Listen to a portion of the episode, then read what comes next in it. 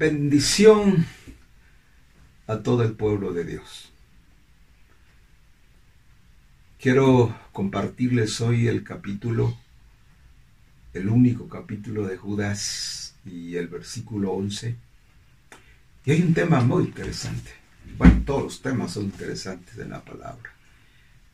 El agua de vida que sacia el alma. La Biblia es el libro de los libros.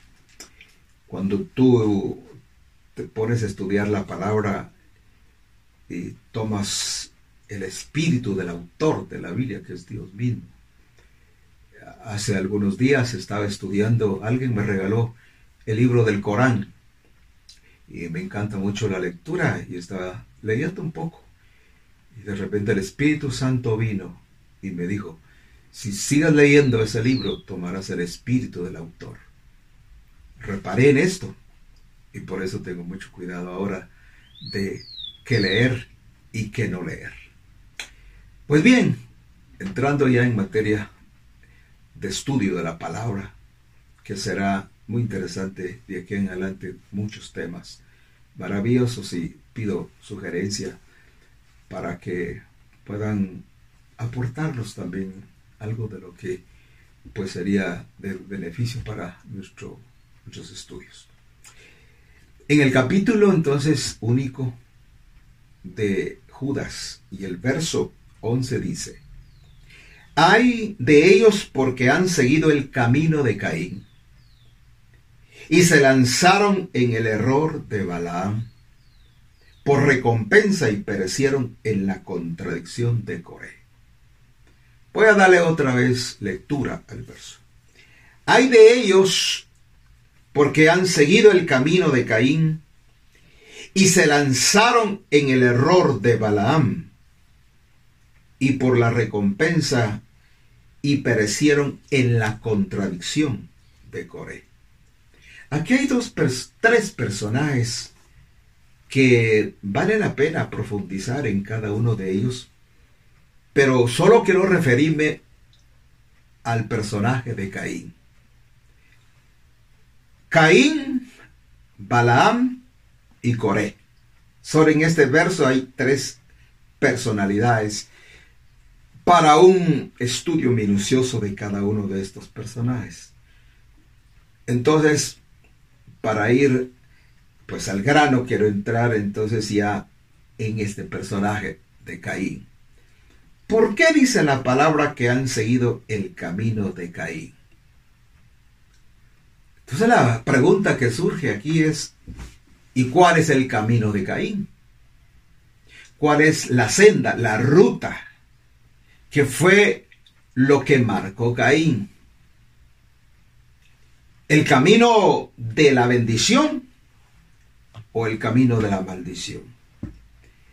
Para eso me gustaría entonces ir al capítulo que ya todos conocemos en el libro de Génesis capítulo 4.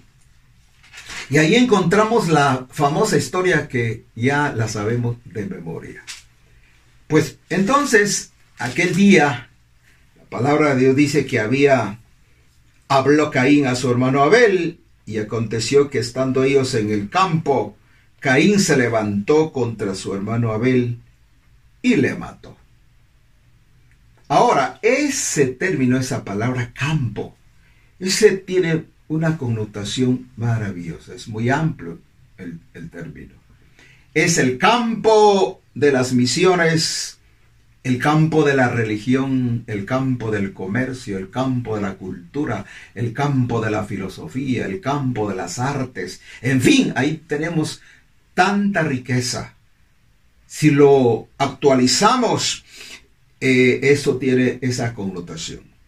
Aconteció que cuando ellos estaban en el campo, y ahí, es el, ahí está el asunto. Quizá el campo de la misma iglesia, el campo de nuestra casa, de nuestra familia, de nuestro hogar. Y Caín se levantó contra su hermano Abel y le mató. Y le mató. Entonces ahora viene la gran pregunta de Dios. Y le dijo Dios a Caín, ¿dónde está Abel tu hermano? ¿Acaso Dios no lo sabía? Por supuesto que sí. Pero ahora estaba confrontando a este hombre, Caín, y le hace dos preguntas. Una es, ¿y dónde está tu hermano Abel? Y él respondió, no sé. Esa, esa expresión de no sé es una palabra que tiene que ver con el crimen de omisión, el pecado de omisión. Porque él sí sabía perfectamente, pero ¿por qué no fue específico, claro, contundente? De hablar, estaba hablando con Dios. Esto sería como, como un campo de, de, ministración al alma. Así lo veo. Eh, eh, eh, Dios ministrando el corazón del primer hombre que oculta su pecado, que esconde su pecado. Entonces, ¿dónde está tu hermano? Pues no lo sé. ¿Soy yo guarda de mi hermano?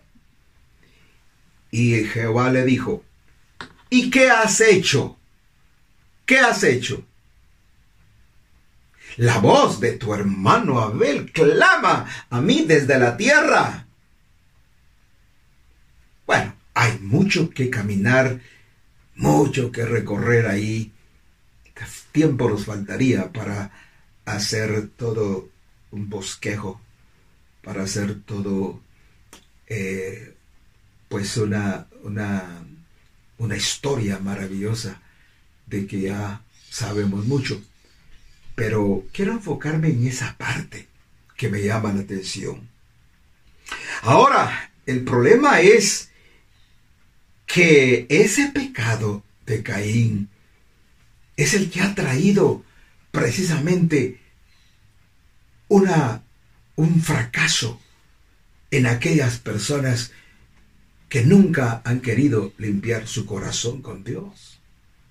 Yo reconozco mis amados hermanos, amigos, reconozco que Belarmino Martínez necesita ayuda, necesita limpieza.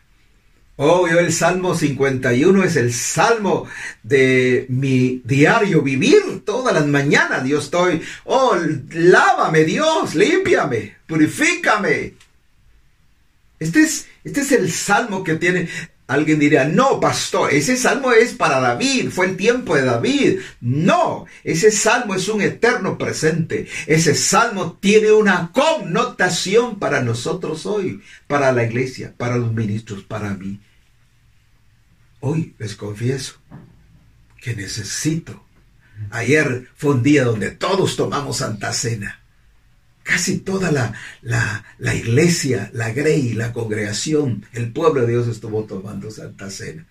¿Y qué significa eso? La comunión, la, la intimidad con Dios. Qué privilegio que el Señor nos invitó a su mesa. ¿Y cómo despreciar? Pero es que yo me siento en pecado. Para eso es, para que nos reconciliemos y estemos a cuentas con Dios. Pues bien, aquí necesitamos entonces algo muy interesante. ¿Cuál es el camino? El corazón.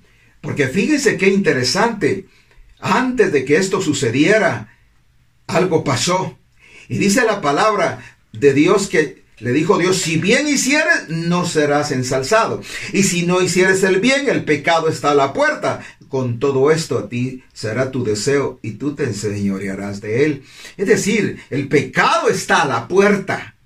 Tú decides rechazarlo o tú decides acoger ese pecado, anidar ese pecado, darle vida, como dice el libro de Santiago.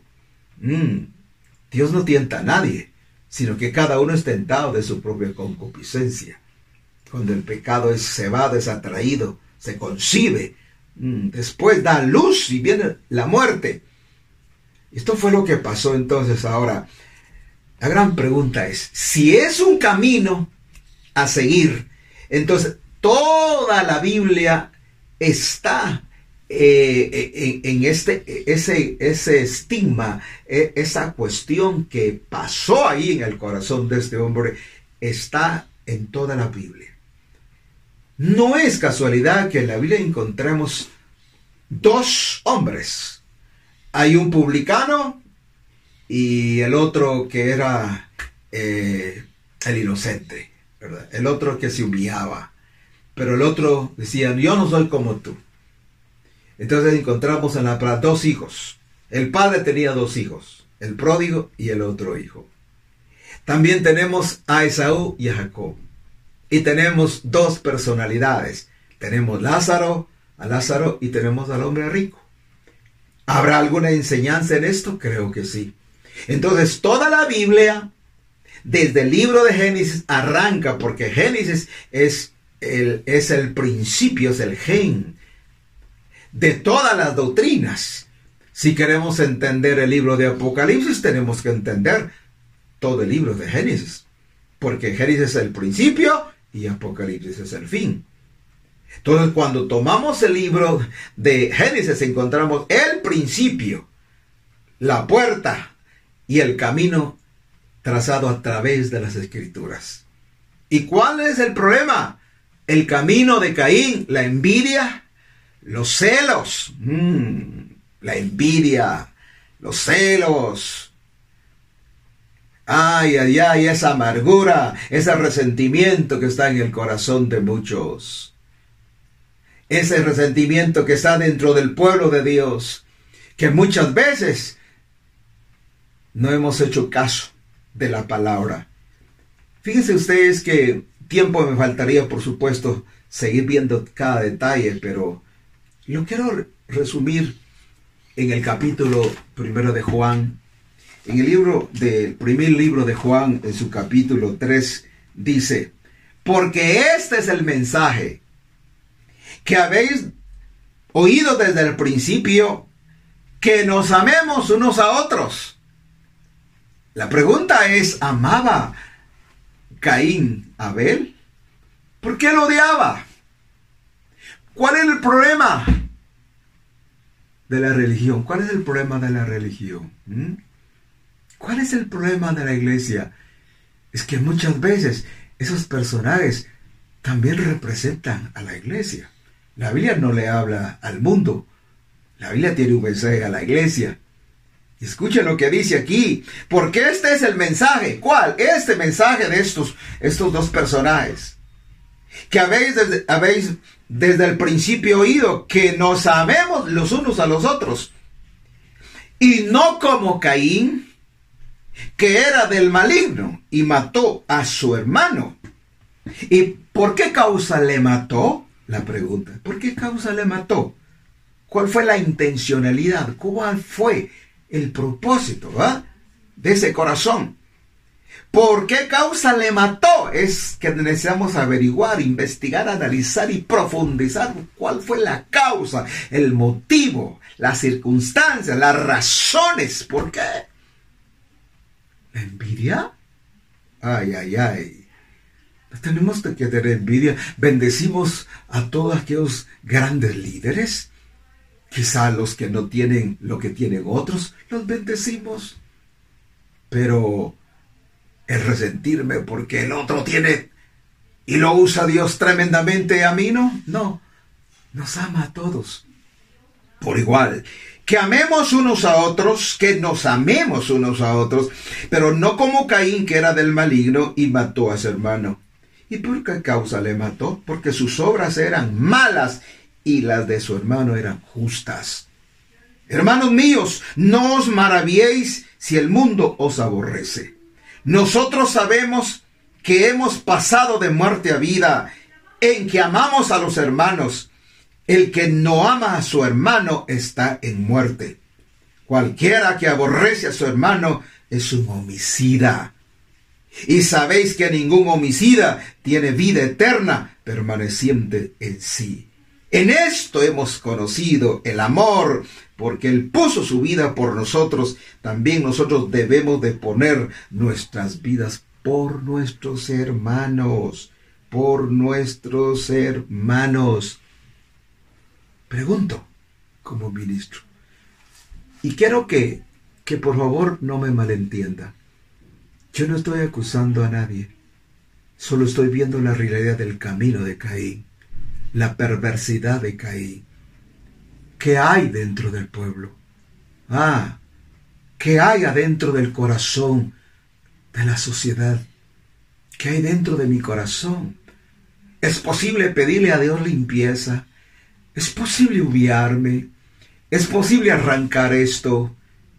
¿Es posible no lastimar a mi hermano Abel? Porque muchos hermanos han lastimado a sus hermanos en la iglesia. ¿Por qué no nos amamos? ¿Por qué tanta división? ¿Por qué tanta denominación? ¿Por qué tantos caminos que al hombre le parecen derecho, pero su fin es un camino de muerte? Caín, Caín en los púlpitos, Caín en los hermanos, Caín en la sociedad. Oh Dios mío, por favor, te pido que quites, que arranques ese camino perverso de Caín. Mm, necesitamos un encuentro, un reencuentro con Dios. Porque para terminar, Dios también le hizo cuatro preguntas a Adán. Y esto será tal vez objeto de otro, de otro estudio que haremos más adelante. Pero fíjense, hermanos, qué interesante cuando Dios, cuando Dios está aquí desafiando, confrontando a Adán. Capítulo 3 y versículo 9. Y llamó Jehová Dios al hombre y le dijo, ¿dónde estás tú? Eso no significa que Dios no conociera dónde estuviese, no. Está diciendo Adán, ¿hasta dónde estás? ¿Qué condición? Yo no te puse en ese nivel. Adán, has bajado hasta lo peor. ¿Dónde estás tú? Es la primera pregunta. La otra pregunta es, ¿quién te enseñó? La otra pregunta es, ¿has comido? Pueblo de Dios, ¿qué comes? ¿Qué, qué comemos todos los días? Ahora está de moda la información. Yo te quiero suplicar que tengas mucho cuidado porque hay tanta información y créame que de aquí en adelante habrá mucha mala información, habrá mucho engaño, mucha perversidad. Tengamos mucho cuidado. Limpia tu mente, limpia tu mente, tu corazón. Quiero que te instruyas en la palabra en tu altar familiar. Las cuatro grandes preguntas, cuatro grandes. ¿Dónde estás tú, Adán? ¿En ¿Hasta dónde has caído? ¿Quién te enseñó? ¿Quién nos enseña todos los días? ¿Quién? Mm. Y luego, ¿has comido del árbol que yo te mandé que no comieses? Tres preguntas para Adán y una para Eva. Entonces Jehová Dios le dijo a la mujer, ¿qué has hecho? ¿Qué has hecho? Y dijo a la mujer, la, la serpiente me engañó y comí. No te informes más de la doctrina, de la enseñanza, de la sutileza de la serpiente. La serpiente echará agua, agua sucia a la mujer, el capítulo 12 de Apocalipsis. Arrojará agua sucia, doctrinas sucias, mm, información mala, perversa. Mm, la religión deformando el concepto de Dios, ya no hay temor, reverencia y respeto a sus leyes y tenemos que regresar al verdadero Dios. Por hoy, Dios les bendiga. Pero quiero orar para que Dios tenga misericordia de nosotros. Yo quiero orar por tu familia, tu familia. Quiero agradecerle a Dios por mi familia, por mi esposa, por mis hijos.